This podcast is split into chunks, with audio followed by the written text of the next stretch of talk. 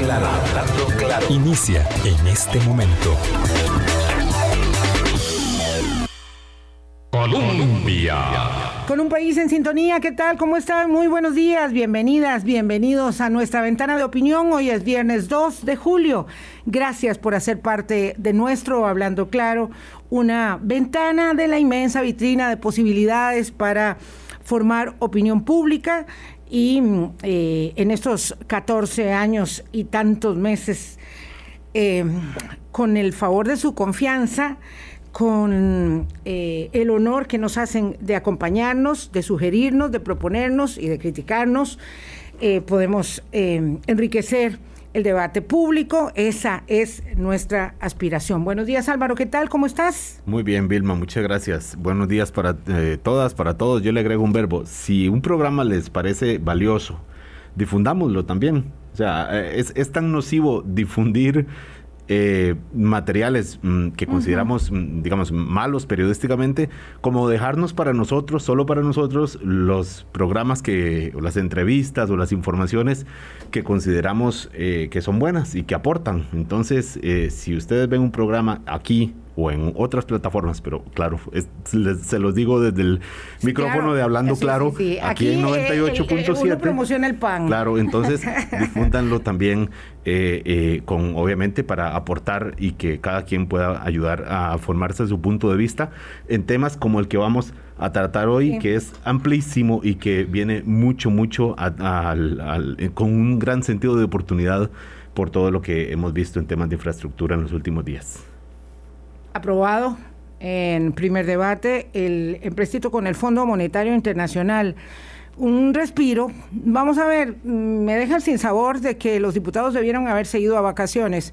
Con el segundo debate aprobado ayer, miércoles, eh, jueves, lo que pasa es que eso no fue posible porque hubo torpedeo para que no se aprobara en primer debate el martes y como todo va al filo, de eh, la navaja con los tiempos, pues ayer solo hubo tiempo para eh, el primer debate, por dicha, así que después de las vacaciones de esta próxima semana se aprobará eh, el segundo debate de este empréstito de 1.778 millones de dólares, que es digamos, la piedra angular de los otros complementarios que habrán de aprobarse de cara a este acuerdo con el Fondo Monetario Internacional, lo cual nos proveerá recursos durante 36 meses en este, eh, digamos, modelo de erogación del empréstito en partes, pero además nos colocará en línea, mm, digamos, de corrección eh, para eh, otros empréstitos y otras posibilidades de endeudamiento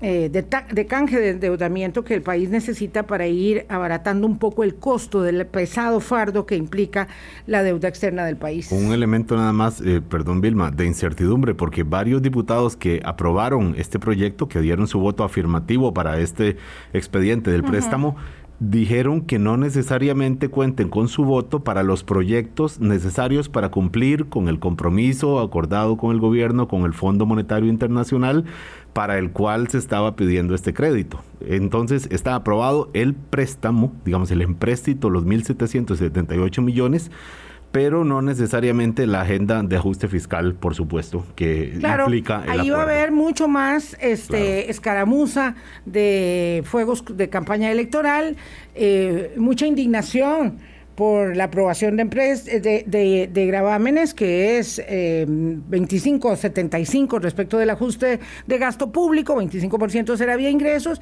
y todos nos mostramos muy indignados, pero cuando gastábamos y gastábamos y gastábamos sin límite alguno, y nos endeudábamos y nos endeudábamos, no estábamos... este no estábamos eh, poniendo la atención sobre ese tema. Pasa en las familias, todo el mundo endeudado, todo el mundo yo quiero, yo también, yo también, y a la hora de pagar la tarjeta y tener que restringirse en otros gastos, nos van comiendo los intereses. Bueno, ese no es el tema, ese no es el tema de hoy. Yo quiero agradecerle muchísimo a la ingeniera Wendy Sequeira Rojas, coordinadora de la Unidad de Auditoría Técnica del Laboratorio Nacional de Materiales y Modelos Estructurales de la Universidad de Costa Rica.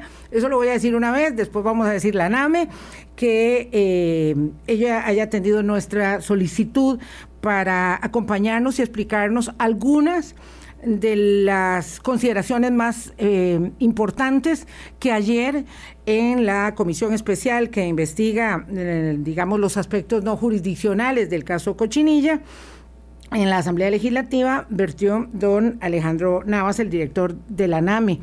Muchísimas gracias, eh, doña Wendy, por estar aquí con nosotros. Muy buenos días. Buenos días, doña Vilma, don Álvaro, muchas gracias por la invitación y saludos a toda la, audiencia. Sí, eh, le, voy, a pasar a, doña Wendy una de nuestras mascarillas. Sí, las mascarillas de tela tienen la, digamos... Mm, em, no se escucha bien. Se escucha mejor con esta se embota, se embota un poco, entonces ahora, por dicha, eh, tenemos a disposición eh, una solución. Me alegra, decía eh, Vilma, me alegra muchísimo que las personas que trabajan en, institutos que realmente tienen un impacto en la vida nacional, como el de eh, pues salgan de la, del barrio Rodrigo Facio, como decimos a veces. De los laboratorios y, de la academia. De los laboratorios y la academia. Es muy importante. Y, lo hagan como lo está haciendo usted. De verdad que le agradezco muchísimo, le agradecemos que esté hoy con nosotros acá, doña Wendy. Vamos a empezar, eh, entrar en materia. Muchas cosas interesantes dijo don Alejandro ayer a nombre de la NAME y mm,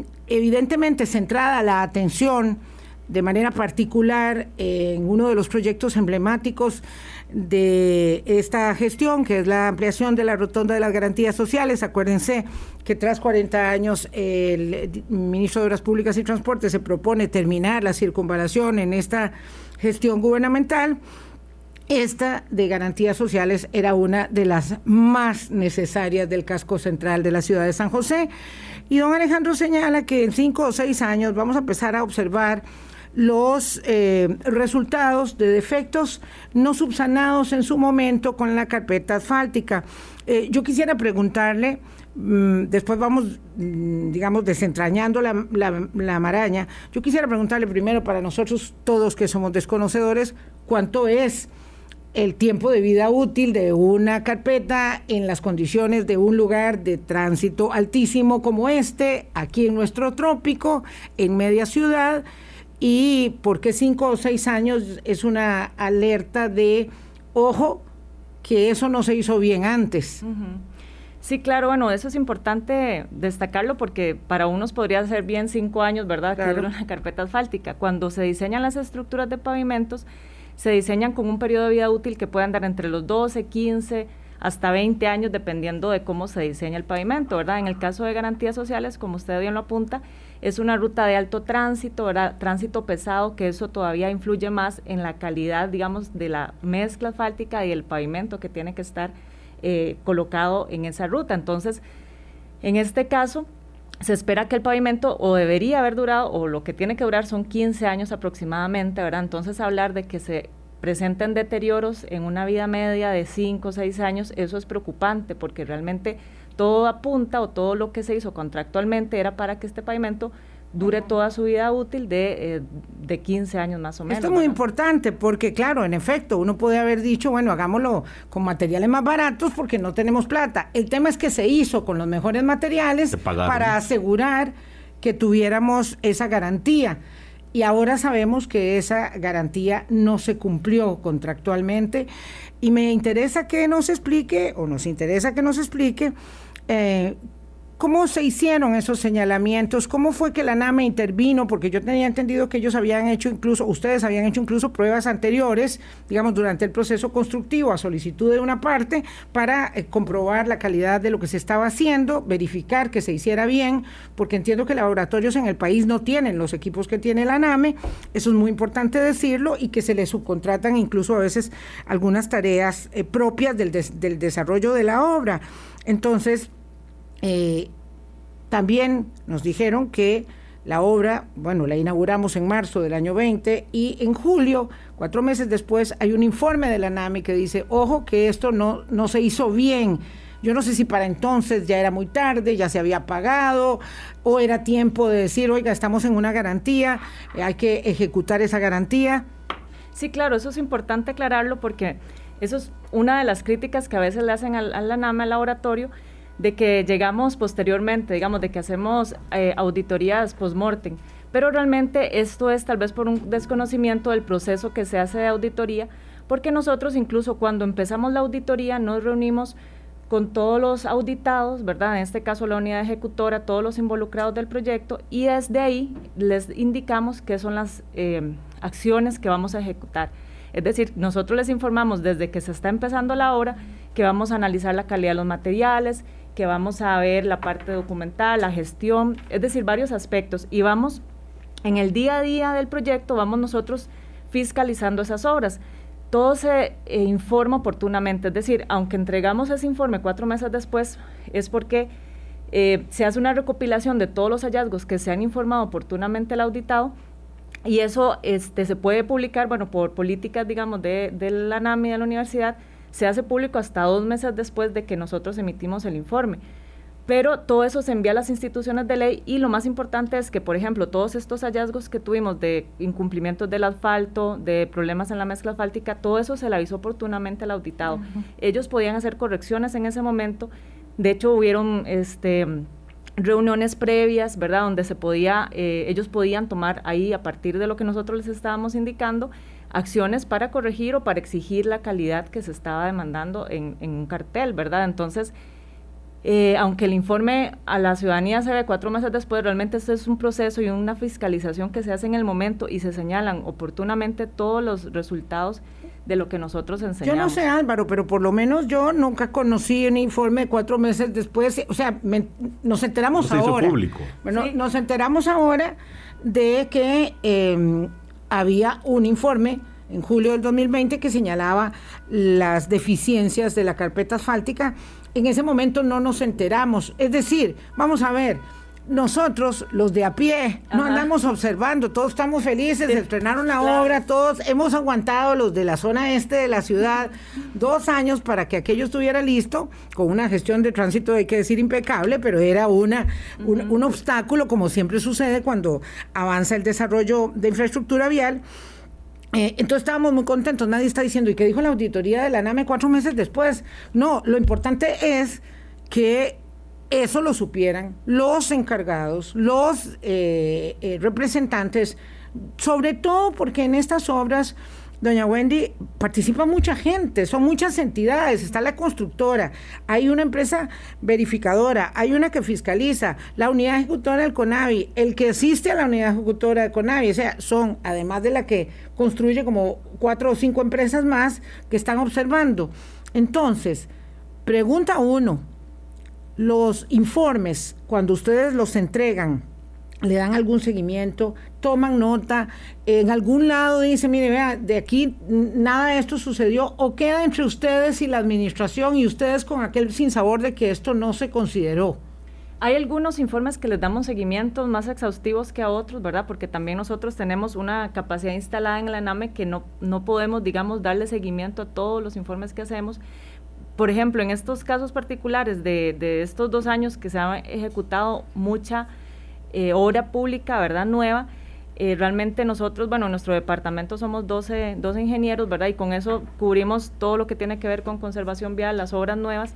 Y entonces, si esa capacidad limitada nos impide hasta cierto punto darle seguimiento a todos los proyectos. En el caso particular de garantías sociales, sí se le dio un seguimiento después de que, de hecho, se entregaron dos informes.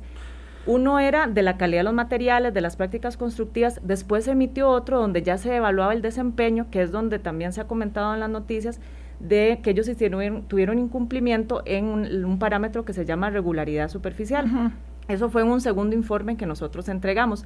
Y también se le siguió dando eh, un monitoreo a la parte de seguridad vial, que eso eh, también a nosotros nos preocupa, que tal vez no se ha mencionado mucho, pero ellos tuvieron graves incumplimientos en cuanto a la demarcación vial, a, los a unos elementos que se llaman las barreras de contención, todo esto tuvo incumplimientos. Ellos, eh, a raíz de las indicaciones que les hicimos nosotros, hicieron al contratista corregir ciertos defectos, eso se volvió a, a despintar, digamos, volvieron a haber defectos y ellos simplemente dijeron, ya no vamos a a pedirle al contratista que arregle nada más a pesar de que, o sea, no han pasado ni... Con ninguna argumentación, no, simplemente, ya no se los vamos a pedir. Sí, que ya, ya no podían seguirles exigiendo. Ellos, digamos, entregan la obra y tienen un año para la corrección de defectos. Esto es parte del contrato, ¿verdad? Entonces, ahí fue donde les pidieron, más que todo, en la parte de seguridad vial, que corrigieran la demarcación y ciertos aspectos puntuales, tal vez menores, ¿verdad? Y ya después de eso, ahí fue donde se hace la recepción definitiva y a nosotros, digamos, este, sí, no, no se nos informa nada más, sí, sí, como le digo, en este caso particular tratamos de darle ese seguimiento, pero ahí queda todo, ¿verdad? O sea, esa información queda en manos del CONAVI y del, y del ministerio para que ellos sean los que al final tienen que, sentar responsabilidades o, o, rendir, pedir rendición de cuentas a los de la unidad ejecutora, ¿verdad? Que son los encargados de este proyecto específico. Entendiendo lo básico y es que los contratos establecen una recepción provisional, ¿verdad? Justamente para poder, ¿verdad? Eh, subsanar problemas que hayan para luego eh, darle una recepción definitiva a la obra. Y ese plazo no se, no se aprovechó, simplemente se dejó pasar, pareciera. Eh, y ustedes, mientras tanto, digamos, saben que eso está ocurriendo, ¿verdad? Dicen, claro, aquí está pasando el tiempo. ¿Hacen alguna observación eh, respecto del el tiempo que está transcurriendo, se comunican con, no sé, la jerarquía del CONAVI, con el ministro de Obras Públicas y Transportes, o hasta ahí llega el trabajo que hacen ustedes y ya van encima de la fiscalización de otro proyecto.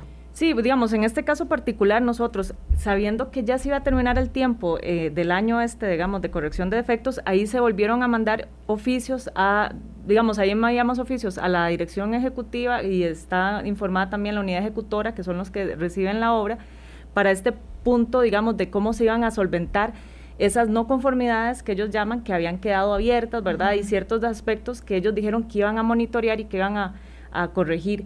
Y eso, digamos, lo que hacemos o lo que, lo que tenemos el, el, músculo para hacer es comunicar a la administración y pedirle cuentas de qué se estaba haciendo con respecto a los informes que nosotros estábamos haciendo. Pero ahí, ahí no, digamos, no, no se pudo ir más allá, ¿verdad?, de lo que ya habíamos informado y lo que ya estaba en conocimiento del ministro, de, de todo, de la gente. O sea, el director de la NAME sí se comunica con el, con el ministro de Obras Públicas y Transportes para comunicarle que hay esas, mm, digamos, deficiencias. No, directamente, digamos, a través de nuestros informes todo va comunicado, con o sea, va directamente al ministro, va a Mario Rodríguez, va a la Defensoría de los Habitantes, la Contraloría, la Asamblea.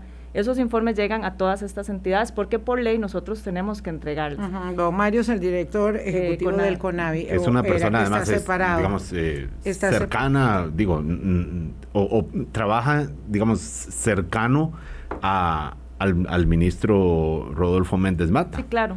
Eh, y cuando usted dice unidad ejecutora se refiere a un, OPS, ¿cierto? Bueno, eh, es que son dos, son dos cabezas eh, administrativas, ¿verdad? Del proyecto. Un OPS es una empresa, pues es que hay que ir hablando para que la gente sepa de qué estamos señalando. Un OPS es una empresa de Naciones Unidas, una organización de las Naciones Unidas, dependencia, que se encarga de verificar y ayudar a los países ¿verdad? A verificar que la obra de infraestructura esté bien ejecutada desde el punto de vista también de la erogación de los recursos públicos. Sí, claro, sí, ahí es importante explicar que esta unidad ejecutora a la que me refiero es también de CONAVI, ¿verdad? Pero se crean estas unidades independientes para que pueda, y se les encargan ciertos proyectos. En este caso hay una unidad ejecutora que se encarga de ejecutar los proyectos que son financiados por un préstamo del BCIE, ¿verdad? Entonces, esta unidad ejecutora es la que está encargada o la que se le encargó hacer el proyecto de las garantías sociales, eh, la rotonda de Guadalupe y ahora está haciendo la de la bandera.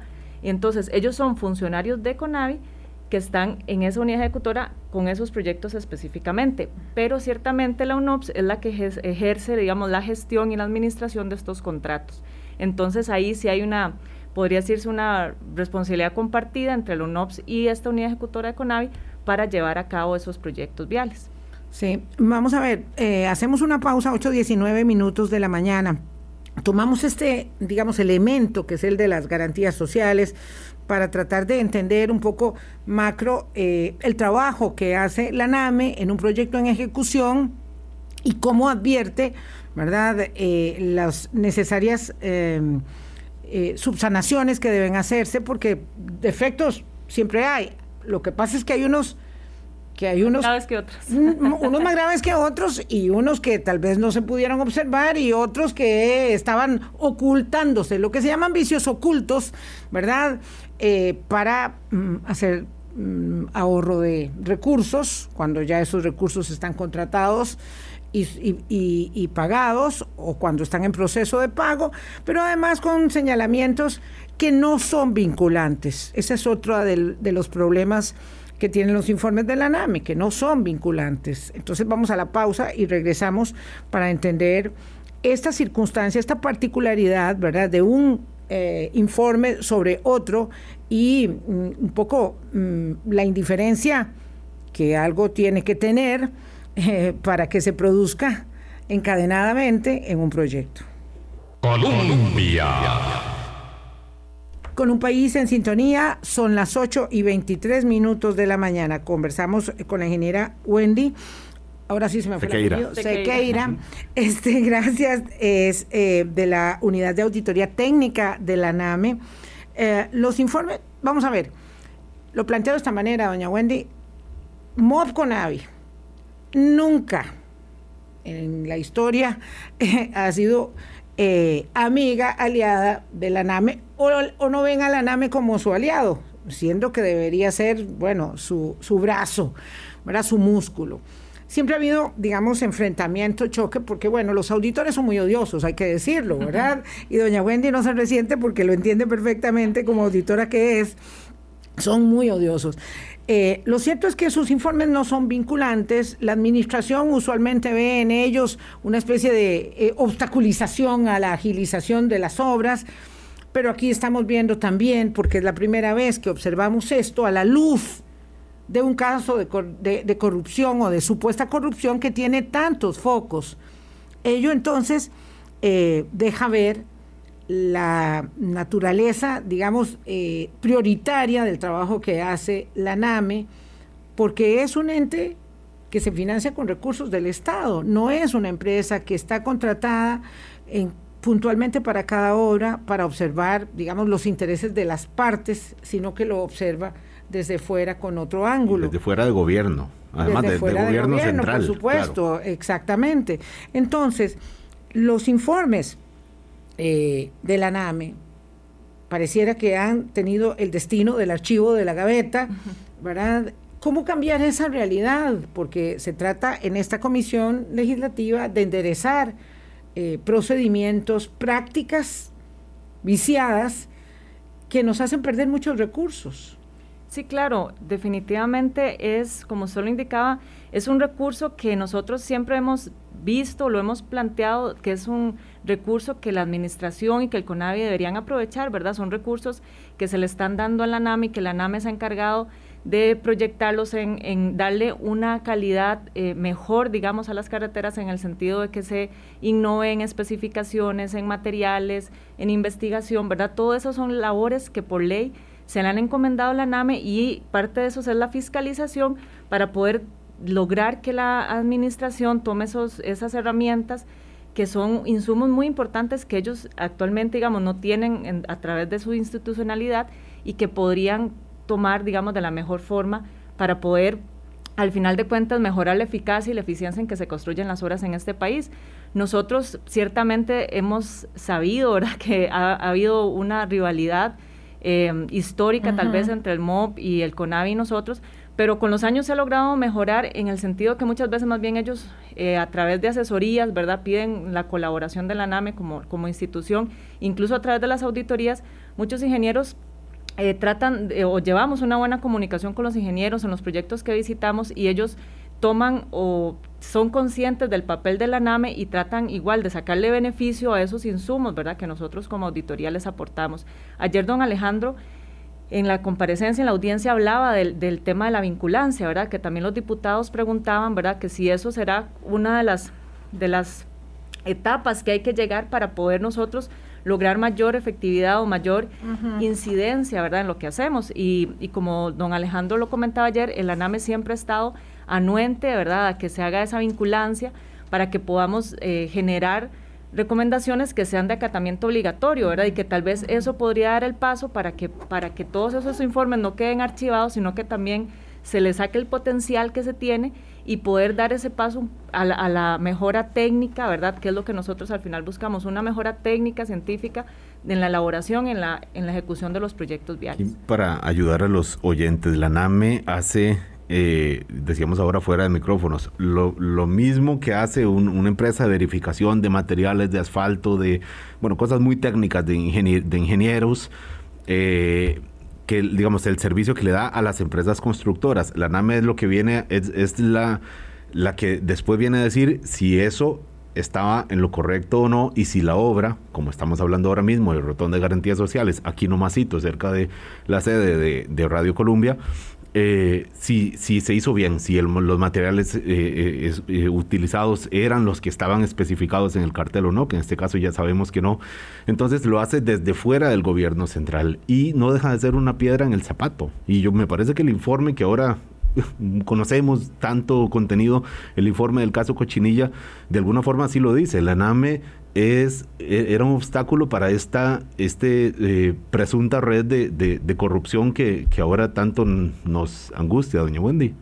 Sí, claro, nosotros, bueno, de hecho, ese proyecto específico, ¿verdad? Eh, nosotros sí sentimos esa incomodidad, ¿verdad? Por parte de todos los involucrados, de, de cuando nosotros reportábamos los incumplimientos, ¿verdad? Donde uno esperaba que se tomaran de, de una forma em, proactiva en el sentido de que se hicieran las correcciones que tenían que hacer. Si sin duda ahora que, que, sale a la luz todo lo del caso Cochinilla, ya uno se da cuenta o empieza a hilar, digamos, a amarrar los hilos de muchas cosas que nosotros nos dimos cuenta durante la auditoría, pero que no le hallamos el sentido, ¿verdad? Hasta que salen a la luz este, estas situaciones de, de corrupción, que entonces ahí ya empezamos a, por así decirlo, atar los cabos. Ya todo tiene sentido. Ya todo tiene sentido, exactamente, ¿verdad? Claro, mientras tanto uno está haciendo lucubraciones. Eh, vamos a ver, eh, cuando el pavimento o los defectos no subsanados en la carpeta asfáltica empiecen a dar problemas en cinco o seis años, viene el salvamento de la conservación, de los contratos de conservación vial. Y ese es, digamos, el otro gran agujero negro eh, en el que nos hemos movido la empresa que construye eh, dice yo puedo encargarme de la, del mantenimiento de la obra y a alguien le, le, parecerá genial, así como ellos la hicieron que la, que la, que la conserven también. Claro. eso implica una, eh, un círculo de, de, recursos que no termina nunca, entendiendo que todo, que todo se descompone, que todo falla en algún momento, por supuesto, pero que establece un nexo eh, de enorme conveniencia para la empresa que construye y al mismo tiempo da mantenimiento a la obra, de manera tal que uno observa en muchos lugares, yo siempre he tenido esta inquietud, una empresa que todos los años está dando conservación a una calle que está buena. Por ejemplo, pasa esto en Curridabat, porque yo paso por ahí todos los días, eh, por Multiplaza, está toda la vida Meco conservando una calle que está bien conservadísima. ¿Verdad? Que no, no, uno dice, pero yo esto me lo preguntaba también hace muchos, muchas veces y ahora entiendo. Eh, esto entraña un enorme conflicto de interés, una cosa que es realmente eh, inaceptable, pero que la normalizamos en el país. Porque todo esto está ocurriendo a la vista, no digo del MOP, del país, de la Asamblea Legislativa, de todo el mundo. Sí, claro. De hecho, bueno, los diputados ayer enfatizaron mucho en ese tema, ¿verdad? De que hasta cierto punto es un sistema perverso de que todas las empresas o las pocas empresas que se dedicaban a la conservación, pues ahora también tienen acaparadas las obras viales nuevas, ¿verdad? Entonces, como dice usted, eh, tal vez ahí se despreocupan por dar una carretera o que quede una carretera nueva con las mejores condiciones porque saben que en algún momento ellos mismos van a ganar dándole mantenimiento a esas vías, ¿verdad? Eso, eh, digamos, hay diferentes formas de que uno podría abordar ese tema en el sentido de que, como lo comentaba usted, a veces la ciudadanía ve una carretera que está buena y le dan mantenimiento. Bueno, nosotros, eh, digamos, a través de la NAME y también le damos seguimiento a las auditorías eh, que se hacen en los trabajos de conservación vial, ¿verdad? Y hemos detectado, por ejemplo, esos contratos se hacen a cuatro o cinco años, ¿verdad? Son contratos de varios años que de largo plazo de largo plazo ahora que lo que permiten es que a unas a estas empresas se le da cierta zona para que le dé mantenimiento. Esa zona tiene varias carreteras verdad que son las que les tiene les da un presupuesto tienen que darle mantenimiento a esas vías. Y nosotros sí detectamos que por ejemplo cuando se da mantenimiento a una vía en ese periodo de cuatro años no debería volvérsele a dar ningún mantenimiento ¿verdad? aunque son mantenimientos que tal vez no estamos hablando de lo que les comenté al principio, de una obra nueva que tiene que durar 15 años, tal vez son mantenimientos que pueden durar un poco menos, pero sin duda, durante ese contrato de cuatro años, solo debería atenderse una vez esa, ese, ese tramo de carretera o esa vía. Y nosotros eh, tenemos casos donde hemos identificado ciertas zonas que en un mismo contrato eh, la empresa lo, lo, mantiene una y dos veces, ¿verdad? O sea, porque en, en cuatro años uno no esperaría eso y, y sí se estaba dando. Ahora, eh, también hay que acotar aquí que en el caso de mantenimiento hay un concepto de que entre más usted dure en mantener una carretera, es decir, más tiempo deje pasar, eso va a ser más costoso, ¿verdad? Entonces, por eso hay, hay, digamos, este, hay carreteras o hay vías que se da un mantenimiento que llamamos preventivo, ¿verdad? Entonces, tal vez uno ve la carretera que no está tan mal y que se le da un mantenimiento. Ese mantenimiento preventivo es para que con, poco, con poca inversión usted pueda todavía darle un mantenimiento o una vida útil mucho mayor, ¿verdad? Sí, claro, evidentemente no todo mantenimiento porque uno no es técnico. A ojo ciudadano. Va, a decir, a ojo ciudadano, sí, a ojo de la que pasa por ahí, va a decir, bueno, no, es que no este, este no era necesario. Lo que pasa es que a veces una gran cantidad de maquinaria sobre una misma calle, todos los años ahí, uno dice, mm, qué extraño, o sea, tampoco eh, pareciera que hay que ser muy experto. Para que los informes de la NAME sean vinculantes, ¿qué es lo que se requiere, ingeniera Sequeira? Bueno, eh, se requiere un proyecto de ley, ¿verdad?, que modifique la ley 8114, el, el artículo 6, que es el que nos da las potestades a nosotros para fiscalizar, donde se haga una, una reforma, digamos, a ese artículo y permita o indique que los informes deben ser vinculantes. Ahora, ahí se dio un proyecto de ley en el 2013, ¿verdad?, que em, al final pasó, creo que se pasó varias etapas ahí en la Asamblea, al final se hizo una consulta si era constitucional o no y creo que ahí quedó la, digamos, ahí se archivó. Ahora, eh, hace pocos días, hay otra nueva iniciativa por hacer otro proyecto de ley para ser vinculante a la NAME y creo que eso va, está en, revisión en el momento.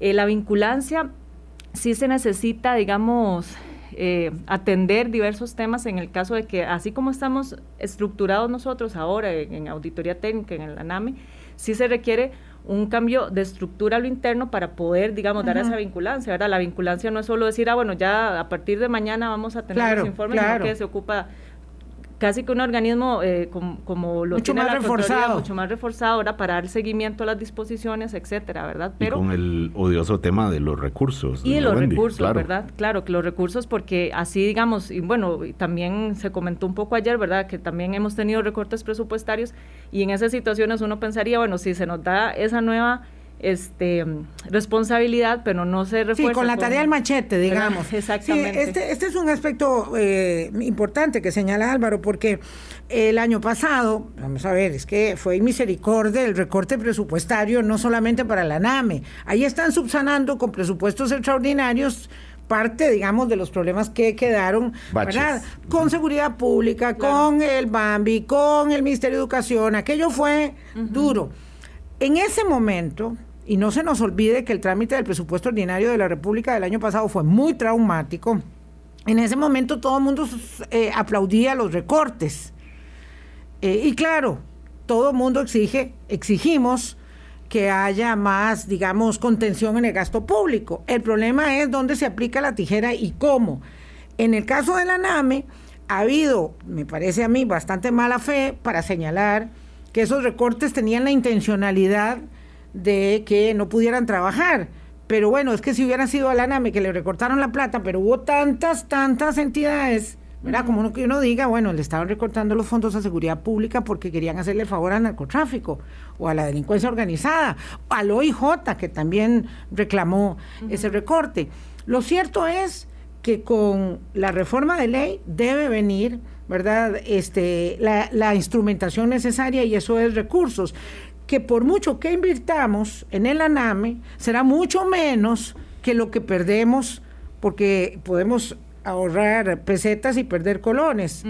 Ese ahorro eh, es el ahorro del, de la observación, de la observación no rigurosamente eh, acatada, ¿verdad? Porque no sé si usted estima que habrá un antes y un después de cochinilla en caso de fiscalización y de transparencia de la ejecución de fondos para la infraestructura vial, doña Wendy? Sí, claro, no, definitivamente yo creo que va a haber un antes y un después de todo esto que se ha dado a la luz Y claro que, que, desde el punto de vista de fiscalización, como lo bien lo dice usted, eso sería una inversión, digamos, el, el, tener a un LANAME más fuerte sería una inversión. Y como lo mencionaba don Álvaro, nosotros al estar dentro de la Universidad de Costa Rica, digamos, eso nos da eh, pues esa autonomía universitaria, pero también nos da la independencia y la objetividad que tal vez no muchas instituciones pueden tener, ¿verdad? Entonces, el hecho de que estemos amparados por la Universidad de Costa Rica nos permite tener, este, ver, digamos, con ojos frescos eh, todas estas obras públicas sin tener, digamos, ningún vínculo que nos permita perder esa objetividad, ¿verdad? Y, a la luz de todo esto, el caso Cochinilla, yo pienso que sí, eh, el, ANAME debe posicionarse, ¿verdad? Y ojalá se le dé esas herramientas o esa vinculancia eventualmente para que de verdad se pueda este, ahorrar, por así decirlo, ¿verdad? Eh, o mejorar la, la, gestión, los recursos, pueda el país, digamos, tener esa, esa seguridad, ¿verdad? De que las obras se están haciendo mejor de lo que se estaban haciendo hasta el momento, ¿verdad? Es una gran responsabilidad, pero nosotros hemos tenido la capacidad técnica desde hace mucho tiempo y lo que hemos, eh, lo que necesitamos es, por así decirlo, ese empujón para que sean vinculantes. Claro, eh, porque usted lo dijo, hay un antes y un después, con este caso Cochinilla, que, que está en desarrollo todavía por, por conocerse y por ver eh, cuánto, eh, cuán podrida, valga la, la, figura esta de la plaga que dio nombre a este caso, cuán podrido estaba el sistema de infraestructura vial en, este país. Doña Wendy Sequeira, ingeniera del laboratorio eh, la NAME de la Universidad de Costa Rica, con nosotros hoy. Vamos a un último corte, 8.39 de la mañana. Colombia. Con un país en sintonía, 8.41 minutos de la mañana, mm, la ingeniera Wendy, Sequeira Rojas de la Unidad Técnica de Auditoría de la NAME está con nosotros, tiene que irse unos minutitos, cinco minutos antes del de que acabe el programa, pero bueno, eh, hemos aprovechado mucho con ella. Mm, me interesa particularmente, hemos, hablado aquí de que ustedes mandaron los informes a Conavi MOP y que nadie se dio por enterado, pero me recuerda don Cristian Campos, experto en Derecho Administrativo, que eh, en contratación administrativa, que la NAME debe enviar sus informes, ojo, a la Asamblea Legislativa, al Ministerio de la Presidencia, a la Contraloría General de la República y a la Defensoría de los Habitantes también, digo además del MOPCONAVI repito, Asamblea Legislativa, Ministerio de la Presidencia, Contraloría General de la República y Defensoría de los Habitantes. Todas esas entidades fueron copiadas de este informe de garantías sociales y de todos los demás informes, doña Wendy? Sí, claro, por ley nosotros tenemos que hacerles llegar todos nuestros informes y, notificarlos oportunamente, ¿verdad?, del trabajo que hacemos. Ahí ya van como 1.500 autoridades de distintas instituciones y nadie, y nadie, ahora nos damos cuenta, y nadie dijo, ojo, que el informe de la NAME dice que la vida útil que le estamos dando en términos efectivos al proyecto de garantías eh, sociales es la mitad del que estamos presupuestando y pagando además. Nadie lo dijo. Ahora, ahora nos estamos enterando. Ahora todo el mundo llora sobre la leche derramada, pero hubo, eh, uno podría decir que hubo, digamos, eh, negligencia, negligencia calculada del MOB Conavi. Uno podría decir, ahora que ese es el pato de la fiesta. Pero ¿qué pasó con todos los demás? La Defensoría le fascina salir en la foto, ¿verdad? La Contraloría está pasando por un momento complicado, obviamente el Ministerio de la Presidencia, todos los, la Asamblea Legislativa, los diputados, nadie dijo nada. Siempre pasa eso, nadie les hace caso. Sí, o sea, sí, es complicado, ¿verdad? Porque muchas veces, por ejemplo, en la Asamblea nosotros enviamos no solo al presidente de turno de la Asamblea, sino también a los diferentes jefes de fracción. Y, y sí, ¿verdad? Realmente son pocas las respuestas que tenemos, solo en casos específicos donde hay algún interés particular de conocer un tema específico, ¿verdad? Pero ante estos informes que sabemos que son técnicos, ¿verdad? Pero nosotros igual hemos implementado este, formas, digamos, de, de hacérselo llegar a, toda la ciudadanía. Presentamos, cuando se envían los informes, por ejemplo, presentamos infografías que tienen un resumen muy conciso, muy concreto, para que, por ejemplo, todas estas instituciones, tal vez si no pueden, eh, no tienen el tiempo para leer un informe, lean una infografía con un resumen muy, muy este, claro, digamos, en términos sencillos, para que si algo les genera interés, ¿verdad? Pues ahí se remitan al informe o a mm, nosotros. Mm. Esto lo hemos implementado desde hace varios años, pero bueno, igual creemos que hay que seguir trabajando en ese Perdón, perdón, doña Wendy, ¿y por qué esa infografía no la mandan a los medios? Esa infografía están públicas en, el, en, el, en la página de la ah. Nosotros, cada vez que un informe se hace público, lo subimos en la página de la NAME, ponemos la infografía y está todo ahí, ¿verdad? Igual nosotros podemos hacérselas llegar. Pero es que este es un punto muy sensible porque la transparencia, ¿verdad? Y la difusión, la publicación de la información es determinante si nos manda un, un, le voy a decir eso, se lo mandamos a decir por esta vía a Gabriela, la colega de prensa de la NAME, nos mandan un, un, ojo, acaba de ser publicado en la página de la NAME el último informe sobre garantías, el último informe sobre Cañas Liberia o, o, Barranca, Cañas, bueno, eso será, ya estaremos muertos, requete muertos, tristemente, o cualquier obra pública, entonces podemos estar encima claro. Y, observar, ojo, las deficiencias, porque claro, de verdad, de verdad, doña Wendy, creo que habrá antes y después. Claro. Sí, sí, definitivamente. Yo quiero preguntarle, porque cuando hablamos de que la posibilidad, eh, de la posibilidad de que la NAME, eh, digamos, que, de que sus informes sean de carácter vinculante, ¿está blindada de corrupción la NAME? Eh, doña Wendy, porque lo que vimos es que la empresa que le hacía revisiones a MECO está, el, tiene, el señor Martínez es uno de los imputados, ITP. Eh, que, la, que, la, empresa que le hacía la supervisión contratada por Conavi, Casisa, eh, está involucrada en el caso Cochinilla. Y entonces ahora lo último que faltaría, bueno, además la Contraloría tiene uno de sus, de sus eh, gerentes involucrado como parte de la investigación. Entonces uno dice, bueno, todos los que revisan, fiscalizan, aparecen también por lo menos como, como parte de la investigación. Ya lo último que faltaría sería que la NAME eh, también, y cuando recordamos lo que pasó con el señor Loría, ex coordinador de la NAME, que también incluso aparece ahora, que fue contratado por parte de MECO para, para cuestionar los informes de ustedes mismos de la NAME, que él está fuera ya ahora del laboratorio, entonces uno se pregunta si el problema será que cuando se haga vinculante lo que diga la NAME, pues la plaga, la cochinilla, se, también se le pegará a lo que hacen ustedes. Sí, claro, es un tema complicado, ¿verdad? Yo siento que que bueno, ninguna institución, ¿verdad?, puede decir que está blindada ante la corrupción y ante, el, ¿verdad?, ante este tipo de, de, de, crimen organizado que realmente aquí evidenciamos que es muy fuerte.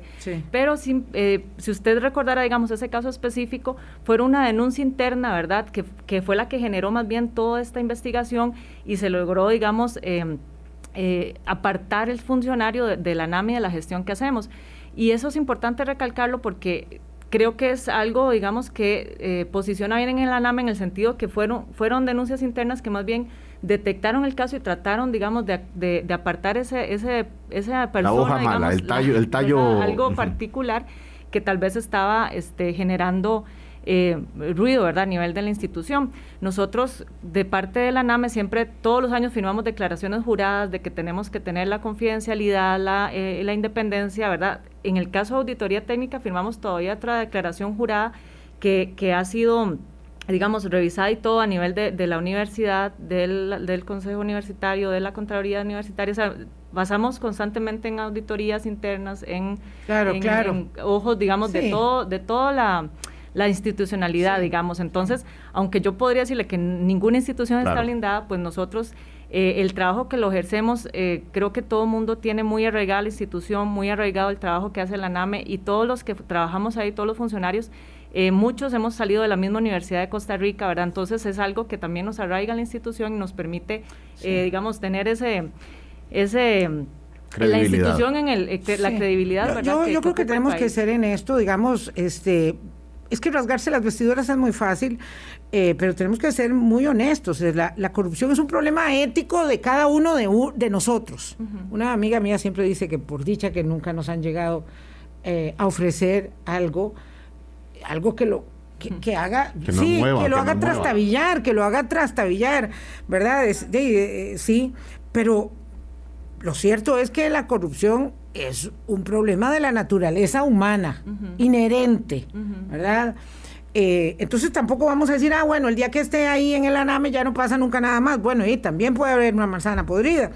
En la aname como en, como en la iglesia católica o cualquier iglesia, o es decir, en cualquier núcleo humano, eh, es posible que haya una mm, vinculancia de los informes de la NAME y que ello implique para que no sea, digamos, eh, no dejar de observar esto que me plantean, que haya una inmovilización, que se paralice un poco el tema y que cada cosa sea más cuesta arriba, porque a nosotros ya nos cuesta mucho ejecutar obra pública. Entonces un oyente aquí me dice, el día que esto sea vinculante, el país no se mueve más.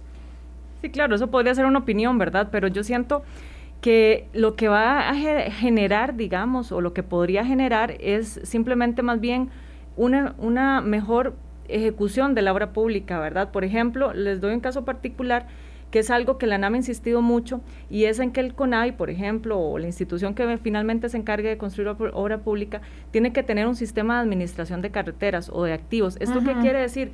Un sistema que le permita planificar sus obras, priorizarlas y saber con los recursos que cuenta qué tiene que hacer y cuándo.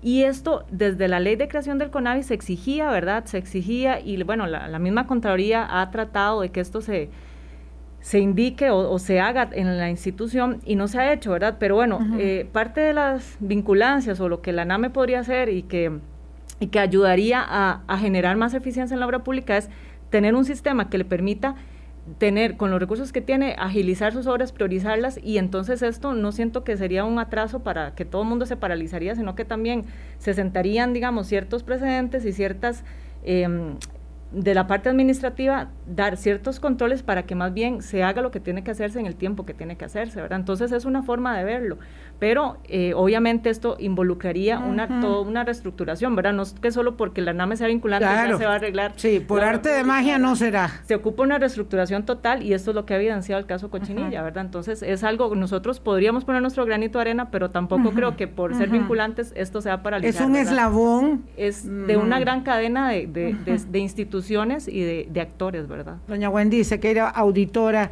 técnica de la NAME. Muchísimas gracias por haber venido. Tengo que despedirla a falta de tres minutos para que se acabe el programa, para que pueda ir saliendo. Yo sé que está angustiada y ojalá podamos conversar otro día. Ha sido un placer conocerla. Muchas gracias, doña Vilma. Igual, don Álvaro. Muchas gracias. gracias. Bueno, doña Wendy tiene que ir, pero en carrera, por dicha que la NAME está aquí muy cerca y entonces eh, va a mm, tomar una reunión. Me dice Gabriela, eh, que es la periodista de la NAME, Gabriela Contreras, que ella sí manda a una serie de medios de comunicación las copias del informe. Ya le pedí que nos incluyera en ese envío, porque evidentemente los programas de opinión, no digo en el caso de la NAME, sino en, ningún caso, están incluidos en las bases de datos de las instituciones. Entonces ya le dije que me lo, que me lo enviara, pero dice que sí hacen, hacen comunicados con la referencia a los informes. Esto es muy técnico ninguno de nosotros pone eh, atención, pero había indiferencia negligencia eh, interesada o simplemente por absoluto desinterés de que esto no se observara y ahora de ahí estamos viendo las consecuencias. Un país que tiene tantísimas, tantísimas eh, eh, puertas de controles, absolutamente burlado y por eso la indignación de la ciudadanía. Y en cuanto a ética, me dice mi querido, un querido amigo, no voy a decir el nombre, que él estaba en la junta de administración de un colegio y le ofrecieron sobornos. Es decir, es que eso pasa, eso pasa en todo lado, no vengamos a pensar que es en la infraestructura vial eh, y desde los tiempos inmemoriales, es que eh, eh, te puede suceder, te puede suceder.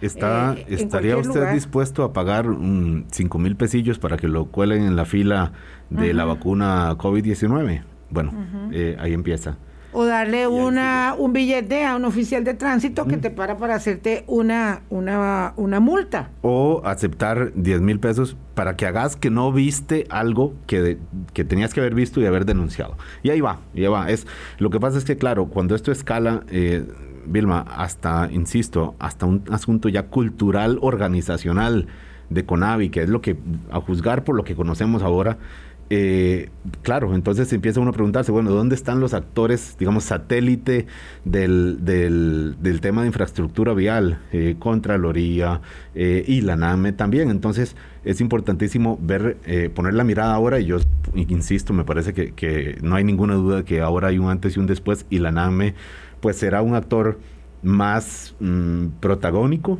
en el, en el en el tema de infraestructura de infraestructura vial porque en alguien finalmente en alguien tendrá que confiar la población es un asunto de credibilidad importantísimo y bueno es una pena que tengamos que sumar un control más de vinculancia, pero bueno, eh, es, es, es, una inversión. Sí, pero hay que resolver un montón, ¿verdad? De, de, engranajes, como decía muy bien doña Wendy, de la cadena, y no convertir esto en, en un lastre más para decir, bueno, como estos todos controles no sirvieron, vamos a agregar otros encima, que se haga tan pesado el lastre que en efecto inmovilice. Yo creo que esa es una consideración importante. De este tema seguiremos hablando durante muchos meses.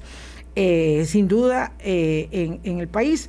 Tenemos mucho que conversar. Hemos pedido una cita, quiero decir eso, con la Contralora General de la República y esperamos poder concretarla justo Así la pedimos porque era lo procedente al día siguiente de su comparecencia en la Asamblea Legislativa, porque uno que conoce cómo se desenvuelven estos asuntos sabe que la Contralora eh, difícilmente va a conceder entrevistas antes de que le toque su comparecencia a la Asamblea Legislativa, porque es órgano de control de la Asamblea y está pasando un momento de eh, enorme cuestionamiento la Contraloría General de la República y por ello debe responder, porque por ahí pasaron todas las aprobaciones y refrendos. Que ahora de lo que se conoce del informe es que también hay unas menciones al, al nombramiento del subcontralor, que parece que mm, algún sector del negocio de las constructoras lo veía como una noticia positiva para ellos y entonces, bueno, hay muchas preguntas que se generan, eh, preguntas y repreguntas que se generan y que hay que seguir atendiendo. Sí. Muchísimas gracias a todas por su atención. Nos encontramos el lunes. Álvaro aquí estará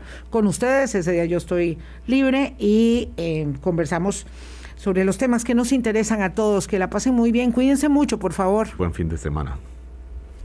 Hablando claro, hablando claro.